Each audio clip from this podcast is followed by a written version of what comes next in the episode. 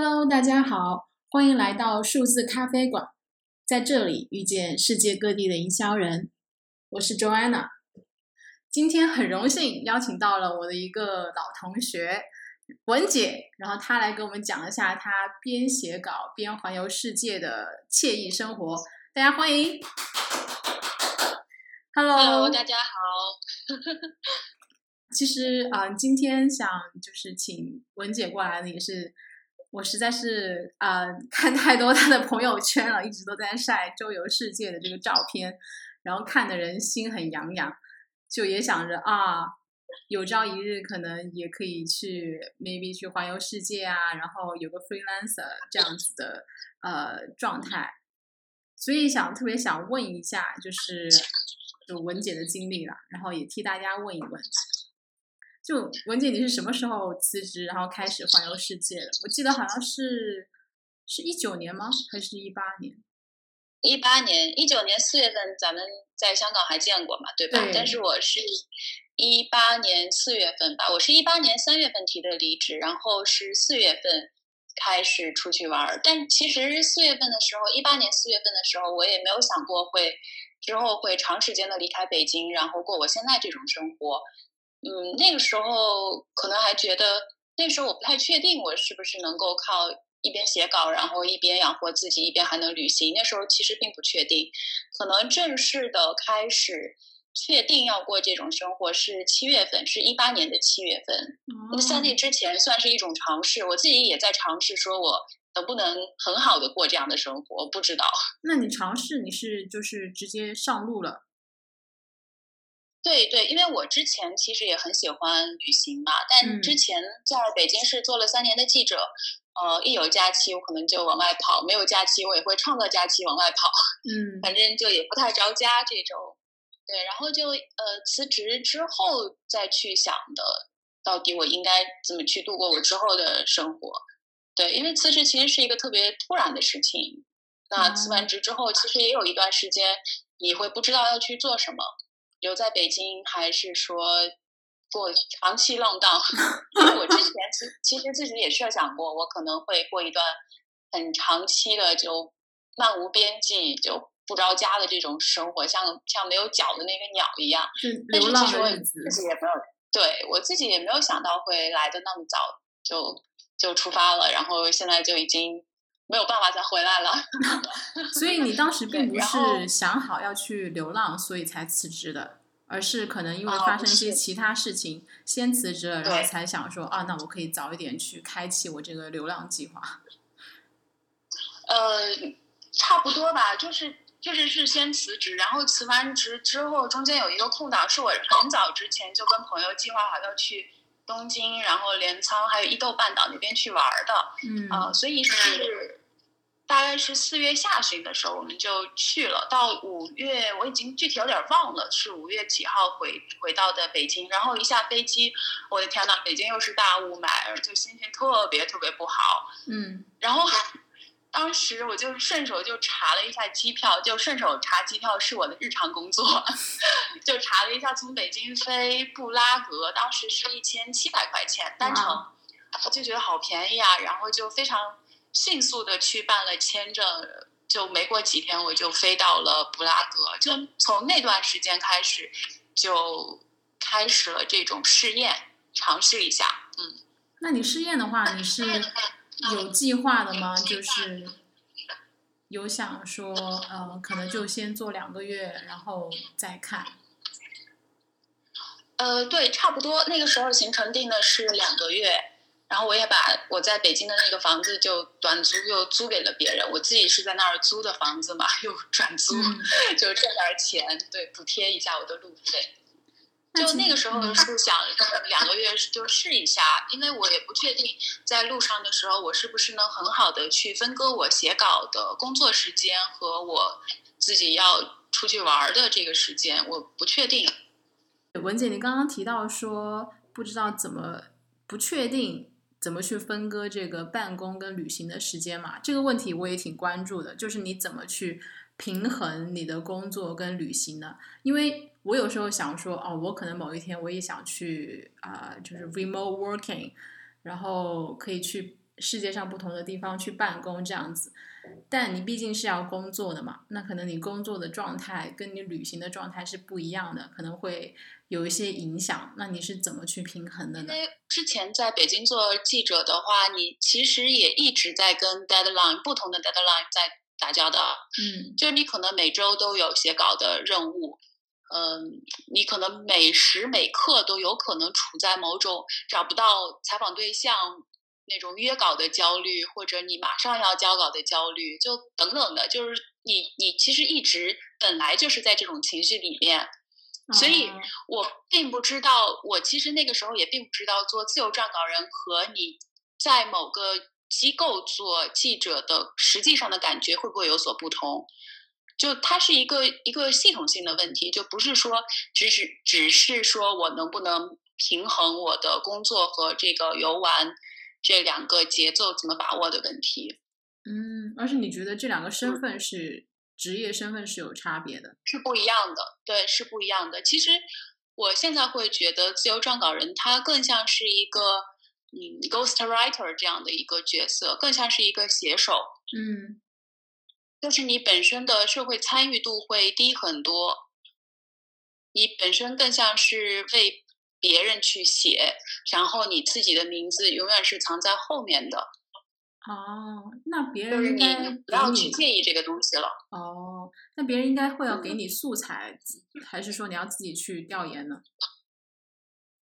呃，好多还是要采访的，但是因为我不是一直在路上玩嘛，所以经常也只能接一些电话采访的工作。像现在的话，哦，然后包括一些就不用电话采访的。呃，资料写写资料稿啊，然后自己的游记这样子。嗯，那你觉得这两种职业身份的话，他的工作强度，或者说你的感受会有还有其他的不同吗？就除了您刚刚讲的那个可能名字会没有那么突出之外，嗯，可能做就是做记者的话，你在系统当中做记者的话，你的。参与社会参与度更高的话，说实话，你被这个社会气到的部分会更多，就更不爽是吗？其实你会对你会更加愤怒，就是你会更容易愤怒，你会更觉得我操这这帮傻逼，我操，然后你就不会像现在我可能稍微就好一点儿，就觉得嗯，傻逼就傻逼吧，就是这样啊，反正也不出你的名，所以你就会觉得好一些。不是不是，我说的这个傻逼就是你原来就是记者，他不是说你在写在不在写的一个问题，是你自己所站的这个社会的角度的问题，你站在什么位置的问题嘛？那现在你可能抽离掉了这样的一个职业身份，你再去看这些东西的时候，你自己其实你会完全的就是又退回了一个只是公民的角度，你的这个愤怒也好，你的这个觉得这这帮。这帮傻逼就真真的是傻逼，就是你你是你是出于一个人的那种愤怒了，你不带有什么职业上的那种色彩，很少。嗯，明白。这是我自己个人的一些感受了。就你做自由撰稿人的话，相对来说，你更像是一个商业行为。就你给别人写稿，是别人找你来写，人家需要这样的一个文字的东西，啊，找到你，然后你按。按照你的价，你的你的价格就是出一个报价，这样那对方能不能接受？对方觉得 OK，你的文字可以值这么多钱，然后大家就是也也没有，就是我们这个行业也没有什么 contract 啦，嗯，就是就是可能就是对，然后在那个时间点之前，对，就在那个时间点之前把东西给交了，然后有时候可能还会有需要一些修改这样子，嗯，所以它更像是一个你幕后工作。不在你的名字也不会再出现在什么杂志呀、什么网站上，很少。反正我是很少。嗯嗯，那这个其实好像听起来，你的客户更像是可能是你以前资源的那些认识到的人，对吗？对对，大部分其实还是以前工作的时候认识的编辑啊、记者啊这种。嗯，就我那两个月，一八年。五月份吧，一八年五月份去的布拉格，就是那两个月就是一个试验的过程。我就按照我正常的以前的那个工作节奏去接一些活儿，因为我是三月份提的辞职嘛。嗯。就提完辞职之后，我原单位其实还有可能一两篇稿子没有写完，就除此之外，我已经开始接外面的一些工作了。可能之前断断续续的也有不少人来找我写过稿，嗯，就从那个时候开始就就开始接，然后你就大概的估算一下你需要花多少钱，然后根据这个来接稿。哦，嗯，明白。那你在旅行的时候，比如说你先是去了布拉格嘛，就是看机票，哎，觉得挺不错就去了。那你剩下的就是这两年间，你的旅行都是这样子吗？还是你会有计划吗？你指的计划是指很明确的计划，说我今年一定要要去什么地方，还是说什么？对，类似这种，譬如说，哦，我可能二月份要去哪里，呃，可能再过两个月要去哪里，这样子的一站一站的旅行计划。我没有那么明确，只是说我大概有一个地图，就是我好像最近比较想去哪里，我就去哪里。也经常看机票啦，也就不确定性特别。特别多，我现在都没有办法想象。天哪，我今年三月份竟然会在家。对，所以这个东西就是你永远赶不上变化，你做了计划也没用啊。对，我估计这个很多人都没有想到。所以你问我有没有计划呢？就是我大致有计划，但是你要说我有没有明确的计划呢？其实并没有。可能我到那个点，我觉得我真的好喜欢那里，我就突然改一个机票或者改一个什么路线，然后我就突然。在一个地方停留很久，特别的一些当地的住的地方，你是怎么找的呢？Airbnb 还是怎样？其实 Airbnb 对我来说太贵了，还得还得出打扫费，还得出服务费。对，的确是。我总觉得你服务我什么了呀？所以，所以我基本上其实住青旅会比较多一点，但有时候也会住 Airbnb 啦，就看情况的啊。啊，就有的有的时候，可能你也会有自己特别想住的地方，就看那个屋子啊，觉得好心动啊，然后就 住个两晚三晚。但我大部分还是会住青旅嘛，就比较省钱。然后我像像我就最开始那段试验的时间，我基本上也就是自己做饭，就按照我正常的一个生活，就尝试在路上生活。就你你平时生活中吃什么，那你也也在那儿吃什么。就你也不是说。啊，像我们一般以前去度假什么的话，就一定要吃当地的特色菜呀，或者是什么，就也也不会这样啊。就你会正常的去花钱，嗯，就是别处就像你平常生活的那种状态。对，然后就是这次试验之后嘛，我就发现好像我可以收支平衡，就这一套也没花多少钱，就。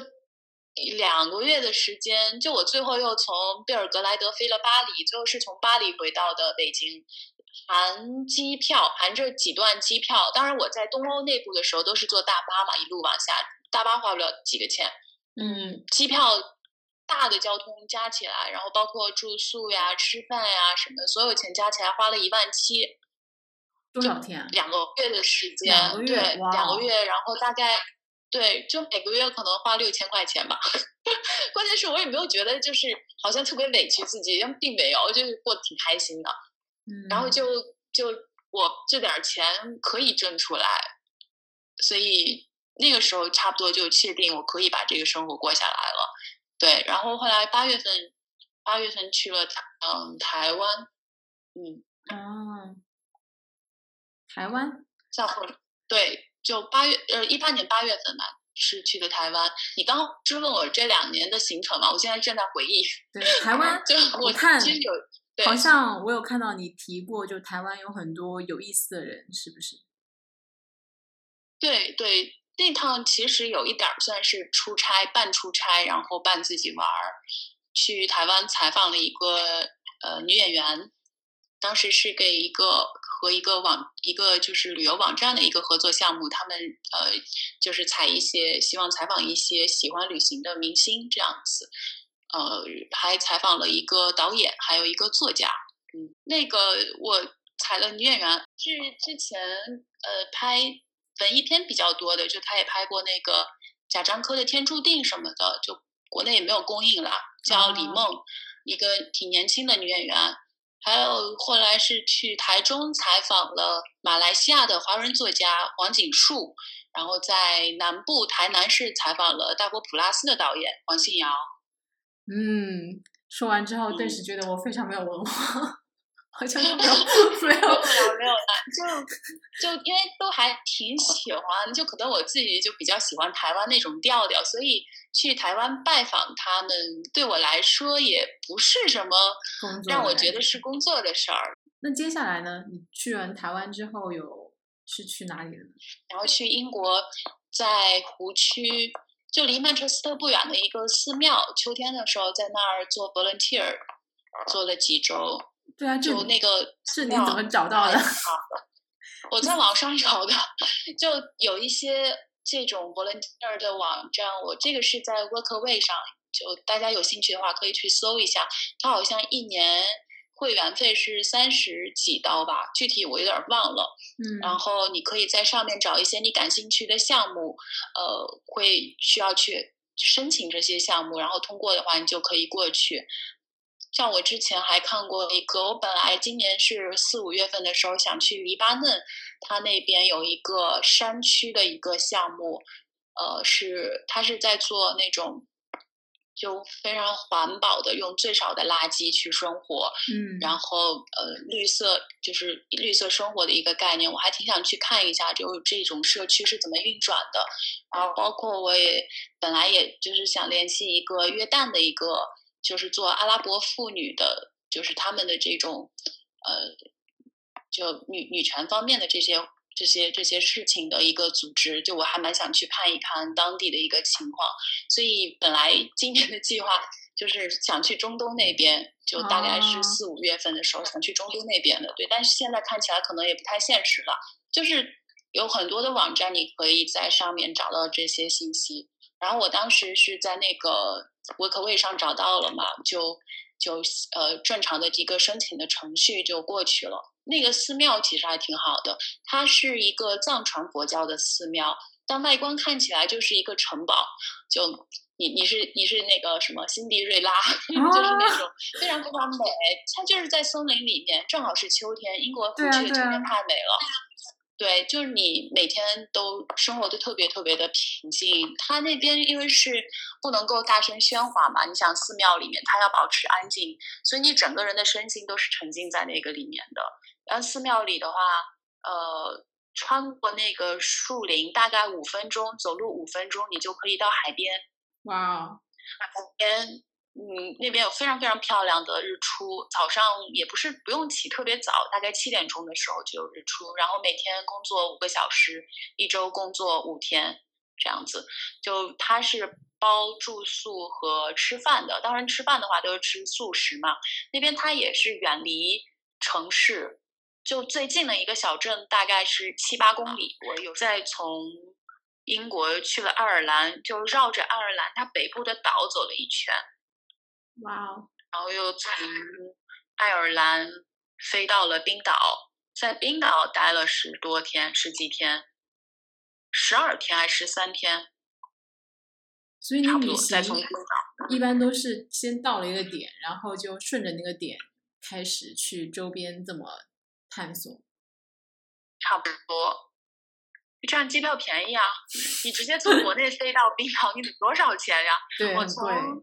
我记得我从上海飞伦敦单程是花了一千五百块钱，在重庆转飞机，我又一个人去吃了顿火锅，一千五百块钱哦。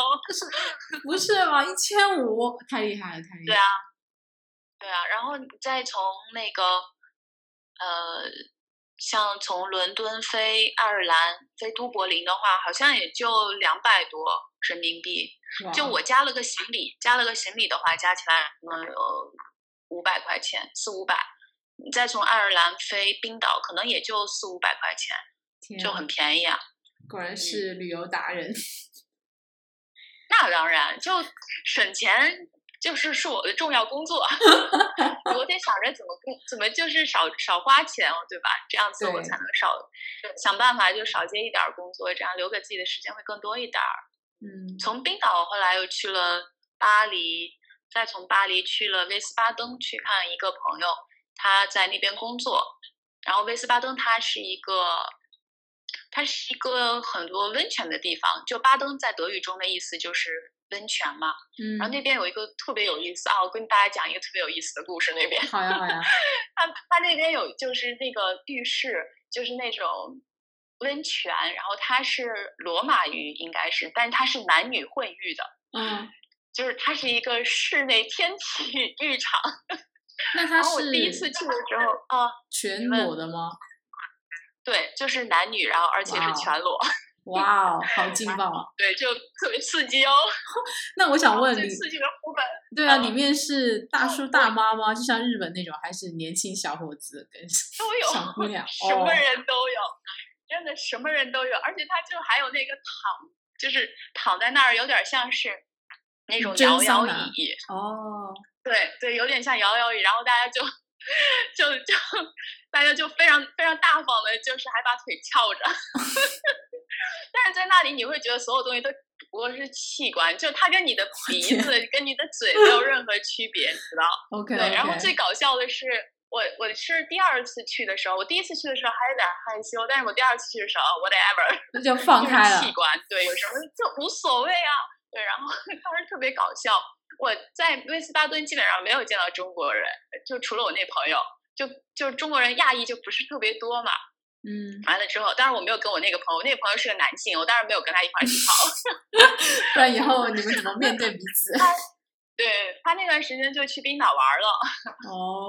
然后就正好把他的公寓就留给了我，就自己一个人住在他的公寓里面。当时特别搞笑。然后我第二次去的时候去蒸那个桑拿，就。特别热，大概有八十几度。后来我发现我身边的老外都出去了，然后突然我耳边就悠悠的飘来一个声音，他问我就一个声音问我，他说：“你是中国人吗？”我靠！我当时心里万马奔腾，我就想，你不能用英语问我吗？用中文，你不能装假耐心吗？对，就是，而且你知道，你一下子用中文跟我打招呼的时候，我就一下子觉得，我操！我就一下子觉得特别尴尬。你假装听不懂呀？Excuse me。对，我就当时特别想，就跟阿尼亚 say 哟，但我又是个这么这么诚实的人，我就我就直接跟他聊了两句，但我还是觉得，嗯呃，好吧。但是那个我就默默的走了出去。但是那个是个异性吗？异性啊，如果同性的话，你不会觉得什么呀，对不对？哇，太刺激了，好刺激！对对，真的非常搞笑。之后是五月份，就从那个。呃，香港回来之后，我是回了上海。我本来是在上海要待几天，然后没有想到，就突然来了一个工作，让我飞了一趟日本，就是去采访了易烊千玺。哦，真的？啊 对，你有见到他本人？突然？那当然啊，就是我我我第一次见他嘛，我之前也没有很喜欢他，但是我一点都不讨厌他，就是属于路人粉那种。嗯嗯。但我就特别尴尬，就尴尬到我们俩一块儿在那个电梯里面，我不知道跟他聊什么，就就是我为数不多面比我小那么多的弟弟，然后当时特别搞笑，就是我就只能问他，因为他不是很爱说话，我就只能问他一些特别特别无厘头的问题，比如说啊，今天天今天今天那个天台拍摄的天台天特别冷，风特别大，你要不要多穿点衣服？这种就特别 我我对自己特别无语，你知道吗？对啊。就我当时就另一个脑子在想，我操，就是中国现在有多少女孩在羡慕我？我操，我居然问出这么问题。那你感觉？搞笑的。对啊，千玺怎样？就是你你对他的。挺好的一个，挺好的一个男孩，就没有，确实没有什么架子。然后就他能够跟我跟我很正常的去对话的起来，因为之其实之前我可能有一个偏见，我就一直觉得可能比我小那么多的男孩。嗯，就比较幼稚。就你，对对，你就会觉得，嗯呃，就没有话题。觉得我自己挺挺老派的啊。对，但其实后来还好。嗯，大概是五月份的时候，我是去了泰国，在泰国待了八十天。对，挺久就那个时候开始学的泰拳。对，那时候我其实特别想说一点，就其实现在，呃。其实挺流行这么一个概念的，你刚刚也说到你想要远程工作嘛，其实挺流行的一个概念叫地理套利的问题。就比如说，你可能在泰国学一个月的泰拳，然后你每天都去，当然不是一对一的，但可能也是一对三这种。你一对一两个小时你会死，就一对三够了。对，在泰国，然后可能你只需要花一千人民币。但是你在香港练一次，你得花多少钱？你在北上广练一次得多少钱？对，就这部分你省下来的成本，其实就可以让你获得更好的生活质量了。就是你利用每个地方，你可能你赚的是，比如说你赚的是美国的钱，然后你在墨西哥花墨西哥比索，这个就是地理套利的一个方式。好了，我打个岔。对啊，的确就是可以去最性价比最高的地方，然后去享受当地的服务。嗯嗯，谢谢文姐来跟我们就是上了一个。我觉得我好久没有说这么多话了。对，我也我也聊得很 开心。对，好啊，如果大家对，如果大家还有一些具体的问题的话，因为我们今天可能聊的比较就是呃散，然后发散，对发散，然后中间可能也会飘一飘。然后大家如果有一些自己关心的问题，比较实际的问题的话，也可以留言告诉我们，然后会传达给文姐，然后让她给你们解答。好的，谢谢文姐，谢谢大家，谢谢谢谢好，拜拜，好，谢谢，好，拜拜。加入我们的听众群，可以搜索公众号 T A L K I N G。D I G I T A L Talking Digital，然后你就知道入群方法了。喜欢我们的文章和音频，记得分享哦。你的分享和转发是我们持续下去的动力。谢谢大家。